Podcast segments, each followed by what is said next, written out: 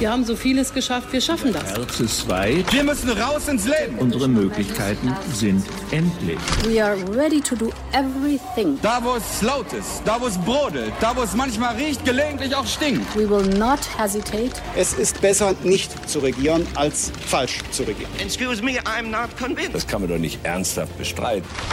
Hauptstadt das Briefing mit Michael Brücker und Gordon Ripinski. Live von der Pioneer One. Herzlich willkommen zur neuen Ausgabe des Hauptstadt-Podcasts. Es ist Freitag, der 27. August. Und ich wünsche Ihnen auch ein herzliches Willkommen. Gordon Ripinski, mein Name. Schön, dass Sie wieder dabei sind.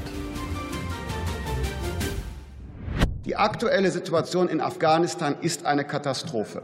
Aber sie kommt nicht aus dem Nichts. Hinterher, im Nachhinein, alles genau zu wissen und exakt vorherzusehen, das ist relativ mühelos. Ja, Gordon, das waren die beiden aus meiner Sicht wesentlichen O-Töne aus der Bundestagsdebatte zum Afghanistan-Einsatz diese Woche. Angela Merkel, die jede Schuld von sich weist und äh, kritisiert, dass die Kritiker immer hinterher alles besser wissen. Und Christian Lindner, der einen Punkt macht, indem er sagt, diese Katastrophe kommt nicht aus dem Nichts. Man hätte vorbereitet sein können. Ja, beide Punkte sind irgendwie richtig, aber dieser schreckliche Anschlag mit vielen Todesopfern jetzt am Kabuler Flughafen, der zeigt nochmal umso schonungsloser auch, wie wenig man vorbereitet war auf das, was jetzt passiert. Und andererseits hat äh, Angela Merkel natürlich auch recht, es gibt eben nicht dieses eine Beispiel für den gelungenen, erfolgreichen Auslandseinsatz. Und vielleicht ist das ja auch die Lehre daraus, dass man wirklich vorsichtiger sein muss, dass man sich bescheidenere Ziele setzen muss in solchen Einsätzen. Ja, viele haben der Redner haben ja wieder mal auf Peter Struck hingewiesen, den ehemaligen Verteidigungsminister und Fraktionschef der SPD, der mit seinem ja legendären Satz zu diesem Afghanistan-Einsatz eine ganze Debatte geprägt hat. Deutschlands Sicherheit wird auch am Hindukusch verteidigt.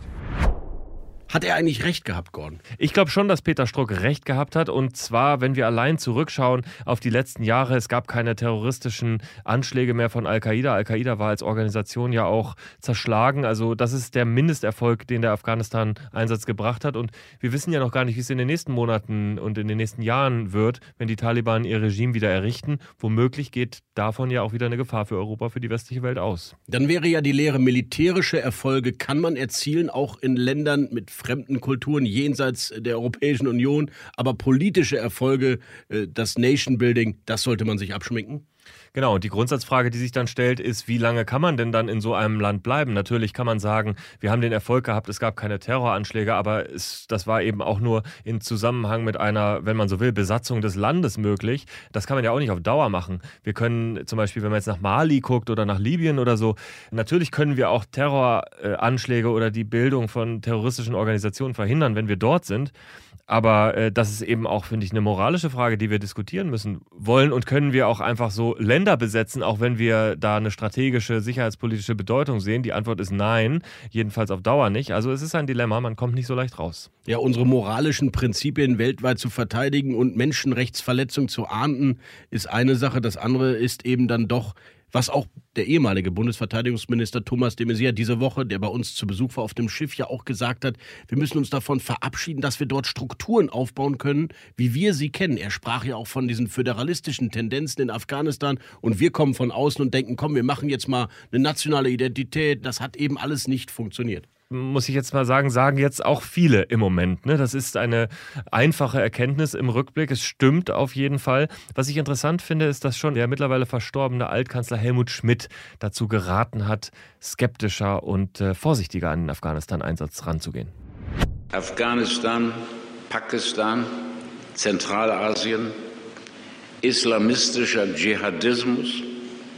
Zu diesem Problemkomplex gibt es gegenwärtig und auf absehbare Zukunft keine überzeugende Lösung. Ja, Helmut Schmidt wusste offenbar vieles schon früher und trotzdem äh, habe ich selten so viel Ratlosigkeit erlebt wie jetzt in der Bundesregierung. Wie gesagt, so ein kluger Mann wie Thomas de Maizière, der gar nicht sicher ist, ob es überhaupt noch eine außenpolitische Doktrin geben kann, die dieses Land, die die Bundesrepublik aufstellt, oder ob nicht doch jeder Einsatz eine andere Begründung, ein anderes Ziel benötigt. Am Ende glaube ich, eine eigene sicherheitspolitische Doktrin von Deutschland gibt es nicht wirklich. Wenn es eine gibt, dann lautet sie, wir folgen dem Bündnis, wir folgen den Vereinigten Staaten. Äh, und äh, so wird es, glaube ich, auch in Zukunft bleiben. Wir sollten einmal in die Zukunft schauen, äh, Michael, denn Afghanistan, die Evakuierung endet, aber äh, damit endet natürlich nicht die Krise und das passiert mitten im Bundestagswahlkampf. Ich glaube, dass die Taliban sich vorsichtiger als vielleicht vor 20 Jahren heranrobben werden an ihren Idealzustand, wie sie ihre Diktatur verstehen und tatsächlich ein bisschen politisch korrekter, will ich jetzt mal sagen, vorgehen und wir das im Bundestagswahlkampf vielleicht nicht mehr erleben, die Debatte. Ja, das glaube ich eigentlich nicht. Also die Beobachtung, dass die Taliban vorsichtiger sind, das stimmt schon. Die haben auch gelernt, die sind irgendwie auch internationaler geworden, sprechen Englisch, äh, reden auf einmal von äh, vorsichtigen und sanften Übernahmen, äh, sind zurückhaltend und so weiter. Aber ich glaube trotzdem, wir werden dann Flüchtlingsbewegungen haben. Wir haben die Debatte schon jetzt und damit wird das nochmal anders in den Wahlkampf reinkommen und dann hoffentlich wird uns erspart bleiben, dass wir eben Bilder auch sehen von wirklich von den unmittelbaren Folgen des Taliban-Regimes in Afghanistan. Ich glaube, das würde dann nochmal den Bundestagswahlkampf weiter prägen. Kann sein, aber ich glaube, jetzt kommen ja die Trielle, Gordon. Jetzt geht es um die Debatten, äh, wie Deutschland vorankommt. Ich nehme mal an, Afghanistan wird keine große Rolle mehr spielen in diesen, in diesen letzten Wahlkampfwochen. Aber darüber ähm, reden wir jetzt ja noch im, im Deep Dive, was im Wahlkampf eigentlich passiert und was sich da alles gerade in den letzten Tagen und Wochen verändert hat. Unsere weiteren Themen heute. Erstmals liegt seit langer Zeit die SPD, wenn auch knapp, aber dann doch in einer Umfrage vor der Union. Was heißt das für Armin Laschet und was heißt das vor allem für Olaf Scholz? Wir analysieren es. Mit dem ehemaligen Bundesaußenminister Sigmar Gabriel habe ich über Afghanistan und die Folgen für Deutschland gesprochen. Unsere wunderbare Rubrik What's Left müssten wir eigentlich umbenennen in What's the Center, denn ich schaue auf Franziska Giffey, die mit Fantasie noch zum linken Parteiflügel gehört, aber eigentlich mit ihrem Mittekurs in Berlin gerade sehr erfolgreich wird und wir plaudern ein kleines Geheimnis aus, was sie da so vorhat.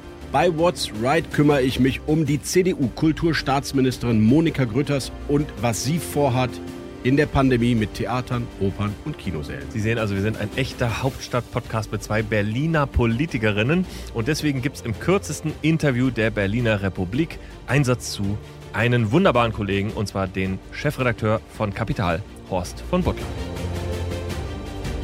Und wir würden uns sehr freuen, wenn Sie an dieser Stelle weiter bei uns bleiben. Denn wir haben eine journalistische Mission. Wir wollen Digitaljournalismus mit Qualität aufladen, wie Sie es noch nicht erlebt haben. Also werden Sie Pionier, kommen Sie zu uns, bleiben Sie bei uns und hören Sie diesen ganzen Podcast und viel mehr. Überraschend, mit eingebautem Perspektivwechsel und immer vom Schiff aus. Das ist der Journalismus, den wir anbieten. Demnächst übrigens auf einer großen Deutschlandreise. Alles nachzulesen und nachzuhören auf thepioneer.de. Kommen Sie an Bord, werden Sie Pionier. join.thepioneer.de. Dort lesen Sie alles zu unseren Abo-Modellen. Hauptstadt das Briefing mit Michael Brücker und Gordon Ripinski. Live von der Pioneer One.